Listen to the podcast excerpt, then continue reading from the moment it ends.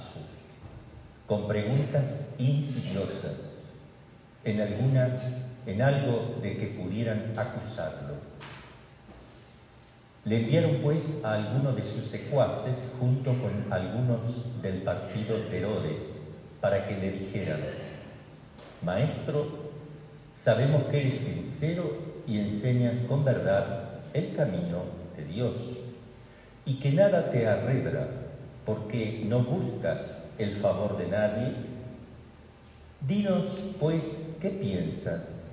¿Es lícito o no pagar el tributo al César?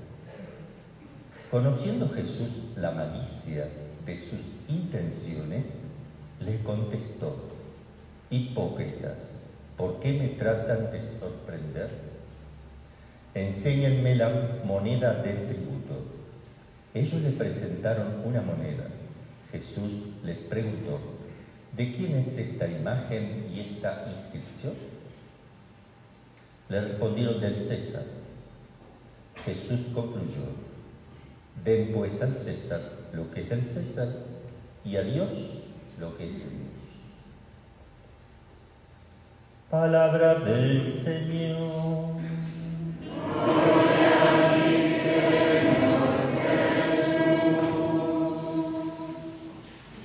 En el nombre del Padre, del Hijo y del Espíritu Santo.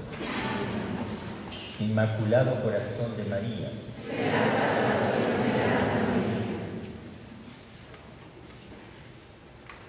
El Evangelio de hoy nos habla de una trampa que le están poniendo a Jesús para condenarlo a muerte.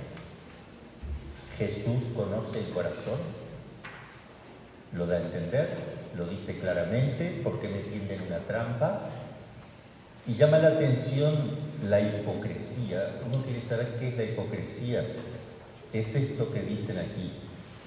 Lo, van a, lo quieren matar, lo quieren hacer caer en una trampa y le dicen, maestro, sabemos que eres sincero y enseñas con verdad el camino de Dios y que nada te arredra porque no buscas el favor de nadie.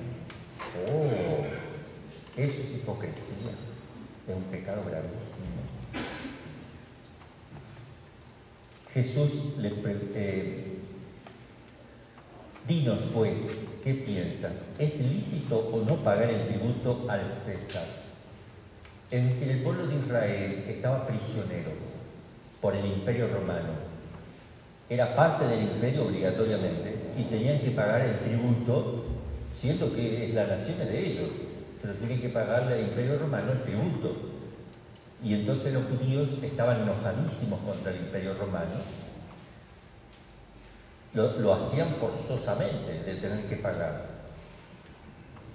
Entonces le preguntan a Jesús, delante de gente que está ahí, que son del César, hay de todo, y ahí están los sumos, los sumos sacerdotes, los ancianos del pueblo, los fariseos. Y entonces, ¿qué pasa? Si Jesús dice que hay que pagar el tributo, se le tira encima a toda la gente de Israel y lo quiere matar. Estás a favor de los romanos. Y si dice no paguen el tributo, se le vuelcan los romanos y lo ponen preso y lo matan. Cualquiera de las dos cosas que diga, pena de muerte. ¿Cómo zafas de ahí? Bueno, Jesús sabe zafar, ¿eh? es inteligente, bastante, porque el yo de Jesús, acuérdense que es divino. Entonces Jesús dice, bueno, eh, Jesús, conociendo la malicia de sus intenciones, les contestó, hipócritas, ahí está la hipócritas, ¿por qué tratan de sorprenderme? A ver, enséñeme una moneda. Qué interesante, nunca vi una moneda, enséñenmela. Jesús no tocaba una moneda nunca. Acá no la tocó, dijo que se la mostrara. Y el que administraba dinero de los apóstoles para hacer caridad y para comer un poco ellos era Judas. Pero Jesús no se desentendía de eso. No necesita. Y Jesús cuando se la muestra dice, ¿de quién es esta imagen y esta inscripción? Del César. Jesús concluyó, den pues al César lo que es del César y a Dios lo que es de Dios. Solucionado el problema. Entonces esto los enfurecía a los fariseos, los enfurecía porque demostraba una sabiduría que ellos no podían llegar, era demasiado para ellos. Y en la primera lectura, esto, tengamos esta idea, dar a Dios lo que es de Dios. Este es el tema de hoy. Y al César lo que es del César. Pero yo quiero enfocarme en uno, porque no puedo los dos a la vez. Voy a ver, dar a Dios lo que es de Dios, que es lo primero. En la primera lectura leíamos, a causa de mi siervo Jacob y de Israel mi elegido, te he llamado al pueblo, ¿no? Te he llamado, pueblo mío, por tu nombre. Y te he ennoblecido sin que tú me conozcas, porque lo he hecho desde toda la eternidad, lo he hecho. Eso lo hace con nosotros. Nos ha ennoblecido desde toda la eternidad, porque en Dios no puede aparecer una idea nueva, un concepto nuevo de nosotros porque si no quiere decir que hay cosas nuevas que aparecen en Dios, y entonces ya no sería Dios, porque antes no tenía algo y ahora lo tiene. Eso no es Dios. Entonces siempre te ha tenido, siempre, y siempre te tendrá como una criatura amada que te crea por amor para que seas feliz de verdad. Y que se sepa desde el sol levante hasta el poniente, que todo es nada fuera de mí. Yo soy Yahvé y no hay ningún otro. Qué hermoso es. Qué lindo es dar a Dios lo que es de Dios. Qué hermoso para nosotros. Somos criaturas, somos limitados. Y es maravilloso ser limitado. ¿Por qué? Porque es la verdad. Y es maravilloso pensar que Dios no es limitado, porque es la verdad. Entonces nosotros nos aceptamos limitados, somos criaturas. ¿Qué diferencia hay entre la criatura y el creador? El creador no tiene límites. La criatura está limitada en su ser. Dios es el ser por sí mismo. Nosotros participamos de la existencia, del ser existencial, porque Dios nos transmite esa existencia porque Él nos crea.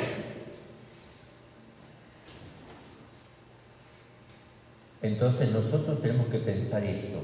Dios te ama limitadamente, no con límites de Él. Te ama siendo tú limitado. Ama tus límites, porque eres criatura. Y Él ama a la criatura. ¿De qué se enamora Dios? Del límite, porque Él no tiene límites. ¿Y de quién, a quién ama? Al que tiene límites, que sale de él. Te ama con límites. No eres Superman. No eres Dios. No puedes crear. Porque eso está en la cabeza de mucha gente. Científicos sobre todo. Y qué lindo es dar a Dios lo que a Dios le compete. Toda la gloria. Conocerle para poder amarle y a través de esto salvar el alma. Somos creados para conocer, por tanto, para amar a Dios y a través de esto salvar el alma, estando feliz con Él por toda la eternidad, con el gozo que uno ha imaginado y no alcanza a imaginarse tampoco. Porque ni ojo vio, ni oído yo, ni jamás vino a la mente del hombre lo que Dios tiene reservado para los que le hablan. Dice San Pablo, palabra de Dios es. O sea, por más que tú te quieras imaginar, será corto. Porque Dios no se deja ganar en generosidad. Y los límites, Dios no los tiene. Él es infinitamente feliz. Sin límite alguno. Yo, estos son límites. Estoy limitado en mi garganta. Qué lindo, bendito sea Dios. Hago lo que puedo. No te desanimes. Hacemos lo que podemos. Hacemos las cosas sabiendo que somos limitados. Y eso es la humildad. Y, la humildad es maravillosa. Dios no puede ser humilde. Dios no puede ser. Cristo sí, porque es Dios hecho hombre. Se humilló. Pero Dios no puede ser humilde. Porque ¿qué es la humildad?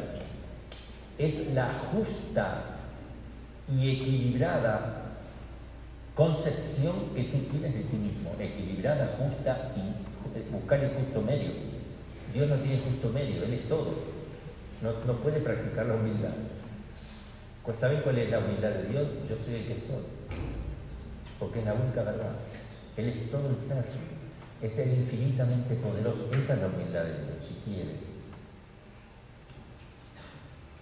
Pero no tiene que regular su propia consideración de sí mismo. Nosotros la tenemos que regular. Yo no soy Dios, ¿ven? No, soy un pobre hombre y Dios ha hecho en mí algo que me supera, porque me han ordenado sacerdote y tengo cosas que no son mías, nada más. Todo lo demás, soy como todos los seres humanos, me duele la panza, tengo que ir al baño, tengo hambre, me cuesta levantarme, todo. Hacemos lo que podemos. Pero qué hermoso que Dios esté amando, nos esté amando así. No tienes que inventar nada, no tienes que ir al psicólogo para que te diga que tu autoestima tiene que subirla, súbela. Más y más, tú eres Superman, tú eres Dios, más, sigue, sigue. Después se desinfla todo porque sabe que es mentira. Es decir, que el hombre no puede hacerse Superman, no puede hacerse Dios, dejar de ser limitado.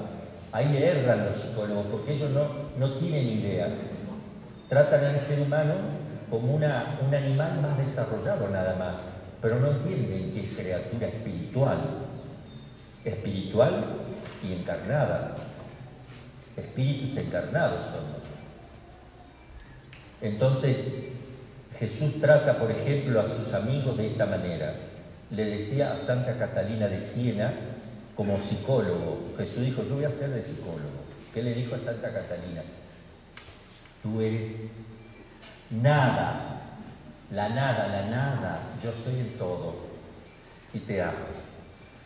Contenta Santa Catalina, porque no tiene que fabricar nada, tiene que solo aceptar lo que es, no tiene que fabricarse nada, porque Dios te ama como, atención con esta palabra, tal cual eres, con tus límites, mientras estés buscando la santidad permanentemente.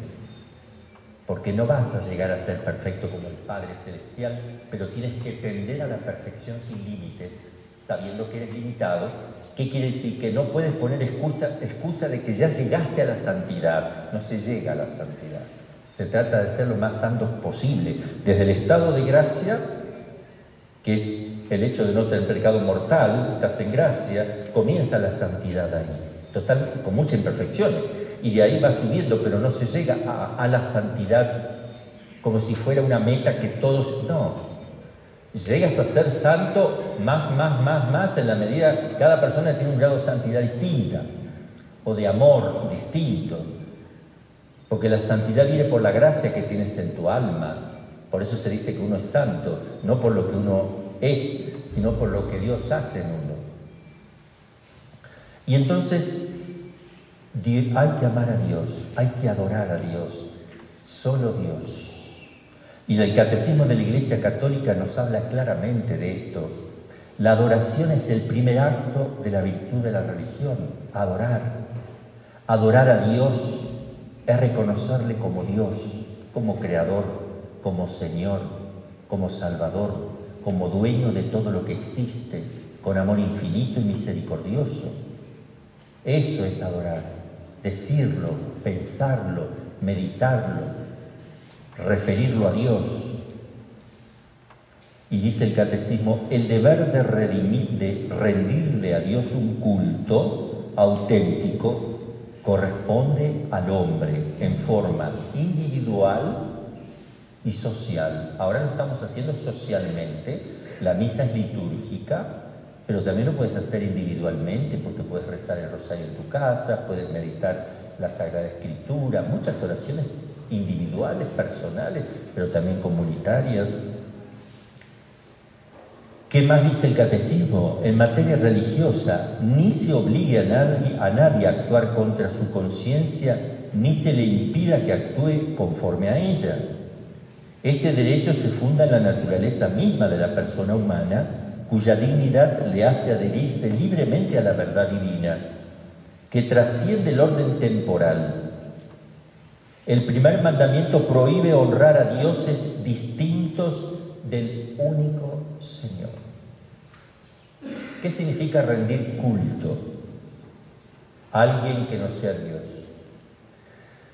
El culto de adoración solo le corresponde a Dios, pero hay otras formas de culto. Honrar padre y madre es una forma de culto. El culto a las imágenes no es adorarla, sino rendirle homenaje por la santidad de la persona. Adorar solo es a Dios. Honrar padre y madre es un culto de veneración. A la Virgen se le da culto de veneración, a San José también y a todos los demás santos. El culto de todos los santos se llama dulía, que significa culto, veneración, dulía, veneración, no adoración. Después viene San José, que es el que tiene el culto de proto-dulía, el primero entre todos los santos. Proto-dulía. Y luego más arriba todavía, hiper-dulía, super-veneración, lo más que se pueda. Eso se refiere a la Virgen, que está fuera de todo, por encima de todos, incluso de los ángeles. Y luego, en otro orden totalmente distinto, está la adoración para expresar nuestra adoración a Dios. Nos arrodillamos haciendo la genuflexión, mirando el Santísimo Sacramento que está dentro del sagrario. No es al sagrario que le hacemos la adoración, sino a las hostias o las hostias consagradas que están dentro.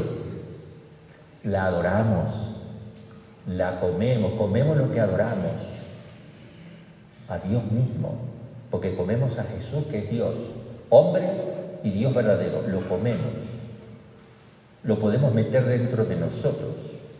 Y así como una mamá que tiene ese profundo deseo psicológico de querer comerse a su bebé a besos, lo ve con los cachetitos, no, me lo comería a besos y lo, lo, ponen contra el pecho y sienten lindo porque es como querer, meterlo más, más. Y bien que lo, lo aprieta, lo aprieta y si no se dan cuenta lo van a ahogar, ¿no? Pero hay que tener cuidado, pero hay un movimiento psicológico y lo lleva al pecho, donde están las emociones, sentimientos expresados por el corazón humano. Pero eso lo puso Dios en la naturaleza del hombre, se lo puso a las mamás y a los papás también, que le lo pueden hacer también. No solo las suegras, también el papá. Las suegras le, llenan de besos, ¿no? Los, los abuelos, todo besito, bueno, hacen lo mismo. Lo puso Dios en la psicología del ser humano, el deseo de meter lo que tú quieres dentro de ti, besarlo y querértelo comer a besos. La palabra es comer a besos, comer a besos. Cuando tú vas a la Eucaristía, Él se hizo pan para que lo comas. Como un niñito, piensen cuando van a comulgar en el niñito Jesús, con sus cachetitos ahí, ¿eh? comerlo, tenerlo dentro de uno, es un deseo de la psicología del ser humano. Entonces cuando Dios puso eso en el ser humano, porque Él pensaba dejarse comer por el hombre. Miren, lo que, la locura de amor de Dios. Deja que te alimente yo como tu madre te ha alimentado con su pecho. Yo te quiero alimentar desde la esencia del alma, de lo más profundo de tu ser. Te quiero transformar. Te quiero hacer criatura nueva todos los días. Porque en la presencia eucarística está Cristo con su cuerpo, con su sangre, con su alma y la divinidad. Lo que tiene de Dios te comes, lo que tienes de Dios y lo que tiene de hombre divinizado, porque el cuerpo de Cristo, que es humano, como el yo de Dios, el yo, la persona, es divina, cuando asume un cuerpito humano, lo diviniza, le hace partícipe de su divinidad porque su yo es divino. Inmediatamente que hace eso, se puede adorar la humanidad porque la humanidad es adorable porque la persona que tiene esa humanidad es Dios. Entonces, cuerpo, sangre, alma y la divinidad la comemos. Es el acto de amor supremo que podemos hacer en este mundo. Del costado abierto de Jesús nace la iglesia, su esposa, como Eva salió y nació de Adán de su costado. Pero también podemos decir esto, que estamos con los matrimonios también. El primer hombre y la primera mujer se llama Adán y Eva. Eva sale del interior de Adán. Cuando echaron a perder todo, Dios dijo, voy a volver a traer ahora un nuevo Adán y una nueva Eva, que vamos a hacer las cosas al revés. Ahora, la mujer no va a salir del varón, va a salir el varón de la mujer. Voy a hacer al revés. Voy a hacer que el hombre salga del interior de la mujer.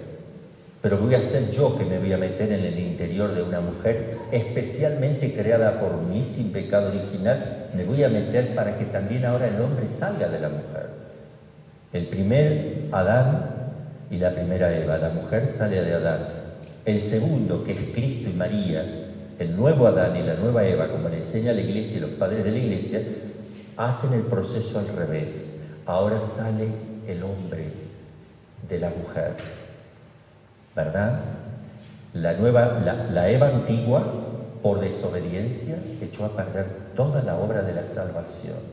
La nueva Eva, por su obediencia, fiat, hágase en mí según tu palabra, nos restaura y le permite a Dios ingresar para restaurar todas las cosas. Y es lo contrario siempre entre lo que es el Adán antiguo y el nuevo, la Eva antigua y la nueva. Nosotros tenemos una hermana Eva, se llama Eva, yo no sé todavía si es la antigua o la nueva, o si es más antigua que nueva, lo tenemos que ir probando y si llega a ser más nueva que antigua, le vamos a permitir hacer votos pero esto de, nuevo Adán y nueva Eva es maravilloso, porque entonces quiere decir, ¿quién pecó? ¿Adán o Eva? Los dos. ¿Por quién empezó el pecado? Por la mujer. ¿Y en quién concluyó que es el único y más responsable? El hombre. Porque a Dios le habló a Adán y le dijo, no comas de ta, ta, ta. Responsable de la familia, el varón pero todo empezó por la mujer y concluyó en Adán el pecado. Vamos a hacer el revés. Ahora va a empezar todo de vuelta por la mujer, pero positivamente. ¿Por quién empezó la obra de la salvación? Por María que dice, fiat, hágase, si no el verbo de Dios no se puede encarnar para salvarnos. Pero la última responsabilidad cae sobre Cristo. Pero empieza por ella, lo mismo, porque Dios mantiene ese orden. ¿Eh? Acuérdense que no es primero el más digno y segundo el menos digno. El que piensa así se equivoca, porque el Padre, Dios Padre es el primero, Dios Hijo es el segundo, Dios Espíritu Santo es la tercera persona. Pero la primera no tiene más dignidad que la segunda. La primera tiene infinita dignidad, la segunda infinita dignidad, la tercera infinita dignidad. Alguien tiene que ser primero porque hay un orden en todas las cosas creadas. Siempre está el número uno y el número dos y el número tres. Hay un orden lógico. Entonces, primero el varón, no porque sea más digno que la mujer, sino que es el orden lógico para entender que en el varón, el varón representa la parte intelectual, no porque la mujer no tenga parte intelectual. Y la mujer representa la voluntad, que son las dos facultades, acuérdense, que constituyen la persona moral en la familia. No porque el varón no tenga amor, pero está representado por la mujer. Porque después de conocer algo, viene el amor. Aparece Adán y después aparece Eva. Todo eso se va a mostrar después en el misterio trinitario, como yo les explicaba a los matrimonios. Todo tiene un, un orden teológico maravilloso, es mucho más de lo que yo les estoy explicando, porque yo no puedo dar un tratado en este momento, solo digo algunas cositas para que vean lo maravilloso, la trama maravillosa y la sabiduría de Dios en la redención de los hombres y en todas las cosas que ha creado. Es maravilloso ver cómo funciona un cerebro humano, el cerebro humano.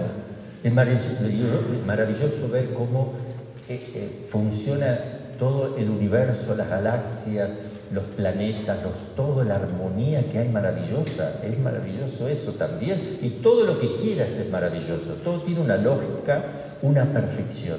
Las cosas de Dios mucho más.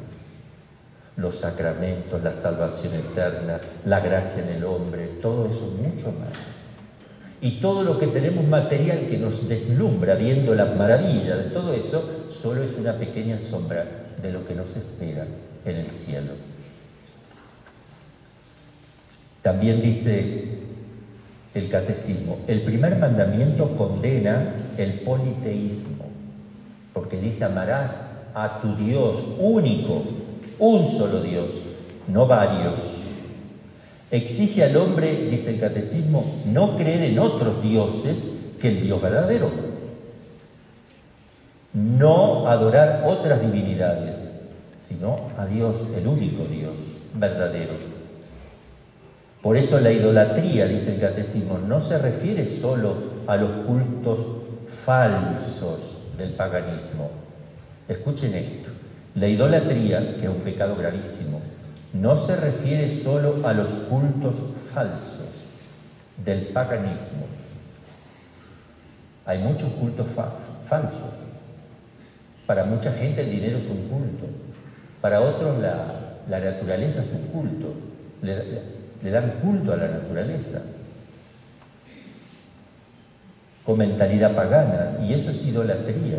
Cuando uno, y falsas o vanas observancias, cuando uno le da poder a las cosas creadas más allá de lo que naturalmente tiene, se hace lo que se llama vana observancia, le estás dando culto. Si yo tengo un imán y el imán me sana todas las enfermedades que yo tengo y me dice cómo está mi salud y todo eso. Yo digo, a ver, parar poquito. Científicamente está probado esto. Acá tú le estás dando un poder más allá de lo que el imán puede hacer. Entonces ya pasó a ser un culto del imán. Es un culto porque tú le estás dando poder, mentalmente lo piensas, que está por encima de lo que puede el mismo imán realizar. Yo puedo usar un imán, muchos usamos imanes. ¿Cuál es el problema? Hay que ver cómo lo usa y para qué lo usa. Y qué tipo de, de consideración haces de ello. Nosotros respetamos la naturaleza, el orden lógico, la ecología hay que respetarla, pero no nos olvidemos que todo el orden creado está para el hombre, no el hombre para las cosas creadas, ni para la ecología. El hombre no fue hecho para que le dé culto y se ocupe de la naturaleza. Es la naturaleza que está a tu servicio. Cierto que hacer mal de uso de ello sí es una responsabilidad grave, pero no es el tema. Hay que tener cuidado porque tú puedes respetar el orden natural de las cosas, pero también le puedes estar dando culto. Es decir, le estás dando una prioridad superior porque te la pasas hablando, porque y sigues y sigues y sigues entonces ya son ideologías.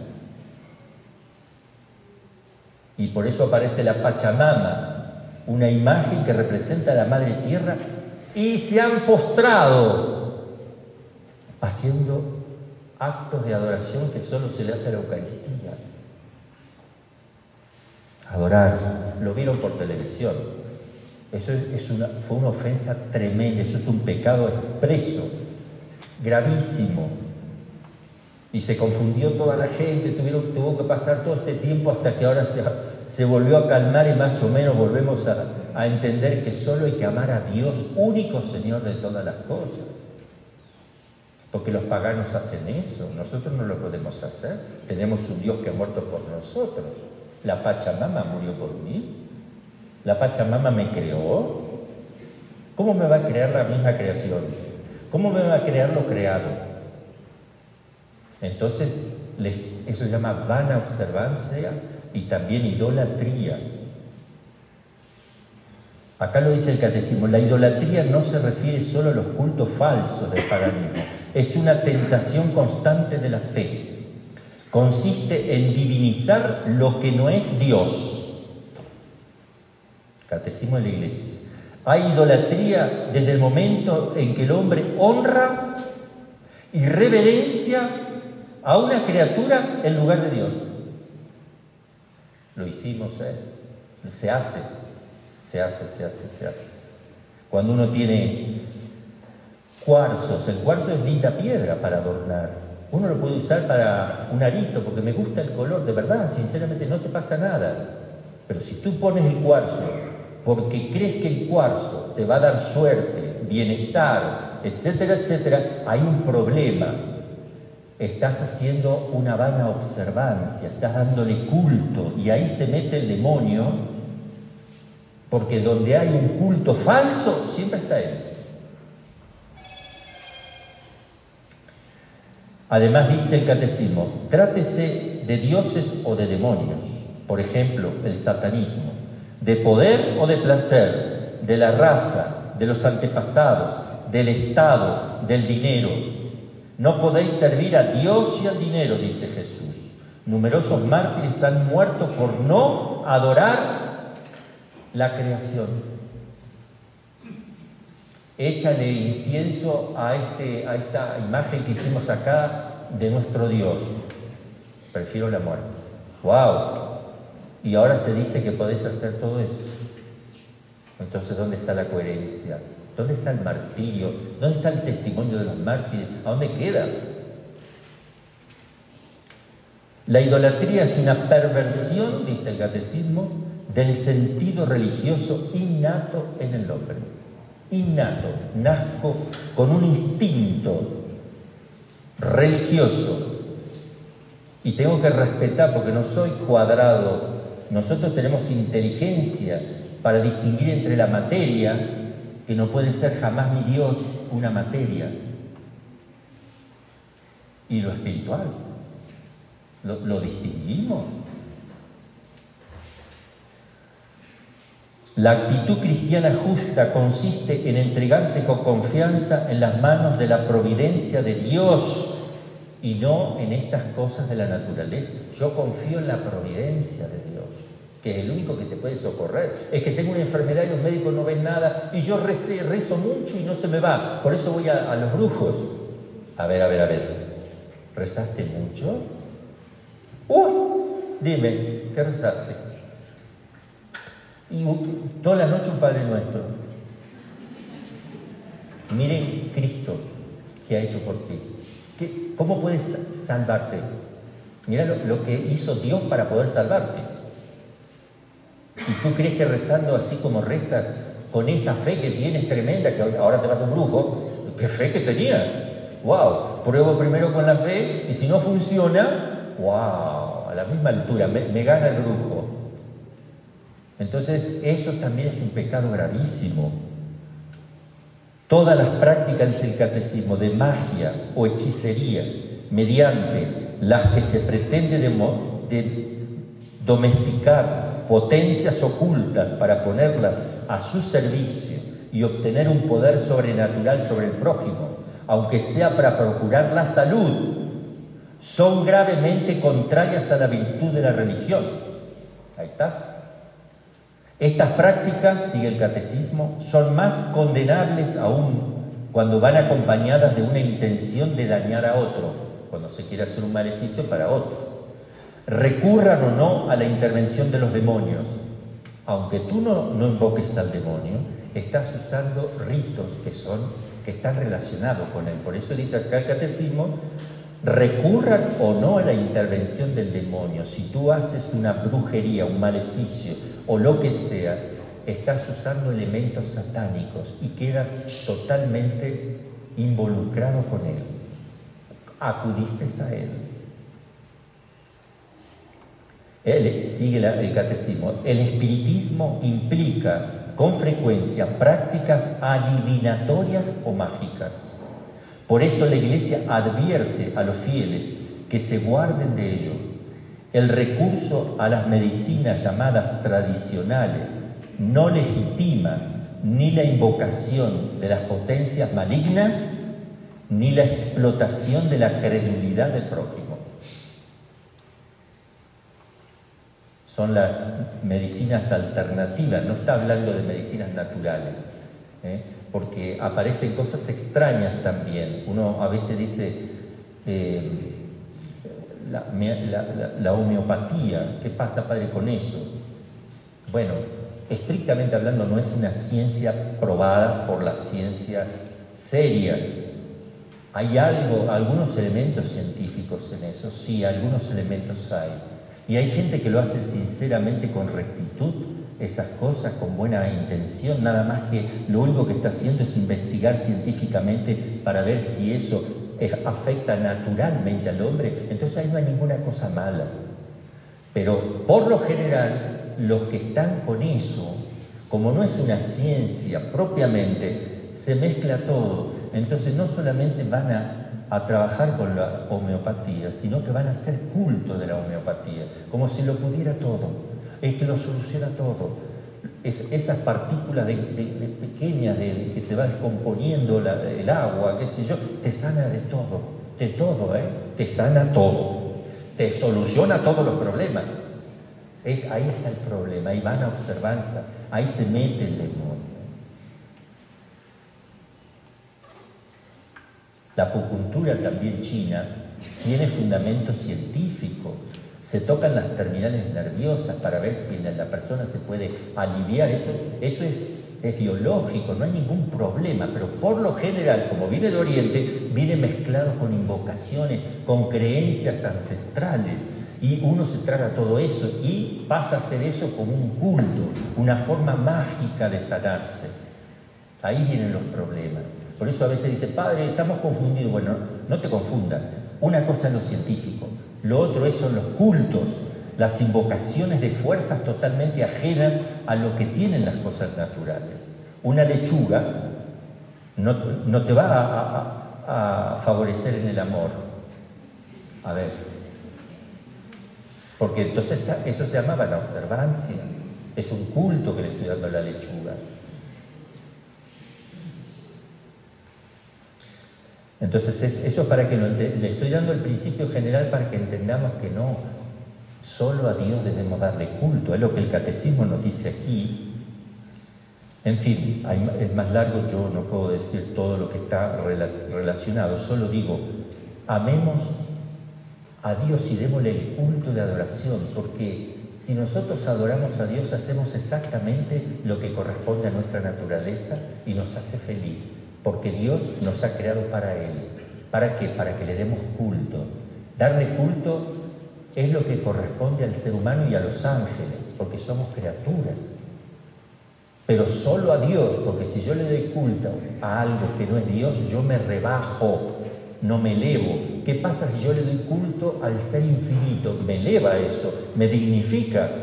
Y si yo le doy culto a la lechuga o a la Pachamama, me degrada por debajo de ellos. Y, el hombre, y todas las cosas fueron hechas para el hombre, no el hombre para una lechuga o para la tierra o para un árbol. El hombre no fue creado para un árbol, para, para una montaña, para un río. Hace uso de ellos. Entonces esto también lo tenemos que entender porque hay corrientes ideológicas ¿eh? por todos lados que nos confunden y Dios es, reemplazado por la ecología, es decir, por la naturaleza. Cuidamos más la naturaleza, pensamos más en ella, nos ponemos a servir a la naturaleza, me pone por debajo de ella y me olvido de Dios. ¿Dónde aparece Dios? Aquí.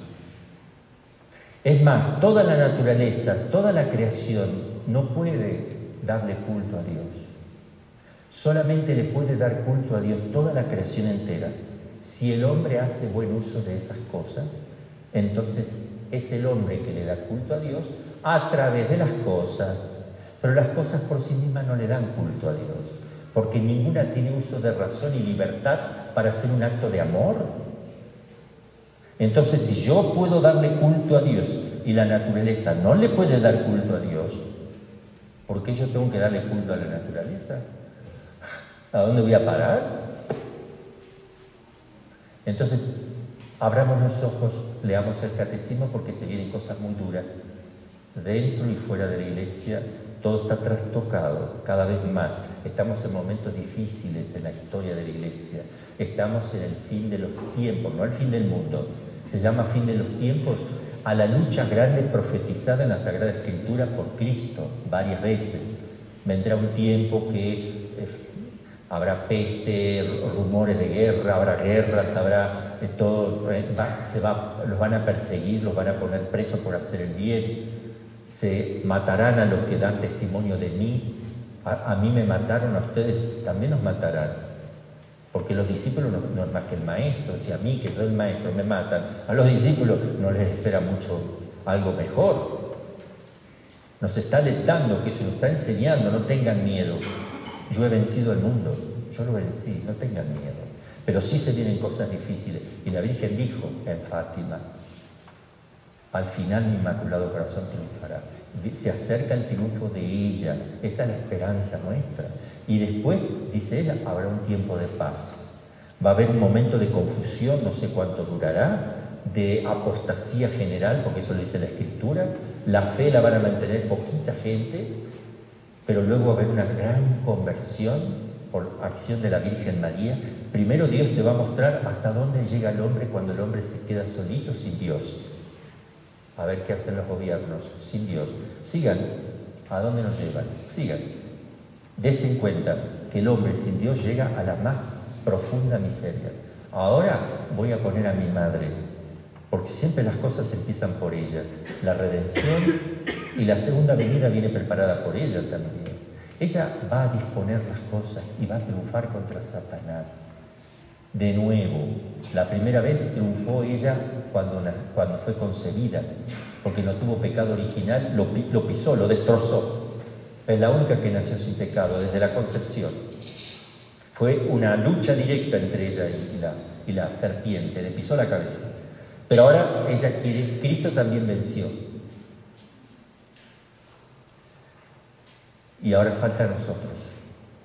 Cristo es la cabeza de la iglesia, faltan todos los miembros que somos nosotros. Nosotros no hemos vencido todavía contra el demonio. Venció Cristo y venció ella. ¿Qué significa que nosotros venzamos contra el demonio? No podemos.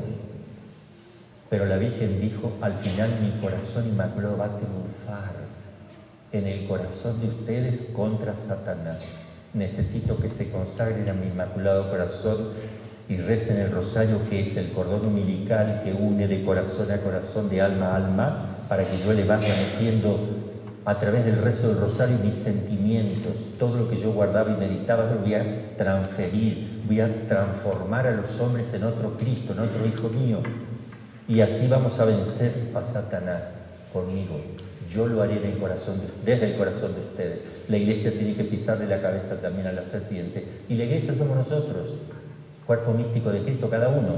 No lo vamos a hacer solo, pero ella lo quiere hacer. Si yo me consagro a ella, ella puede hacer todo lo que ella quiere en mí.